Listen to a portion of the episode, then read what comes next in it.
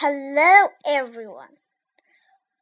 Welcome to FM 40107.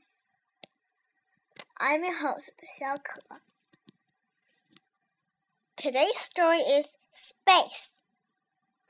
So, let's get started. Space. In the day, you see the sky. In the night, you can see space. The stars are in space. The moon is in space. Planets are in space. Comets are in space. Satellites are in space. What do you see in space? 故事讲完了，谢谢大家。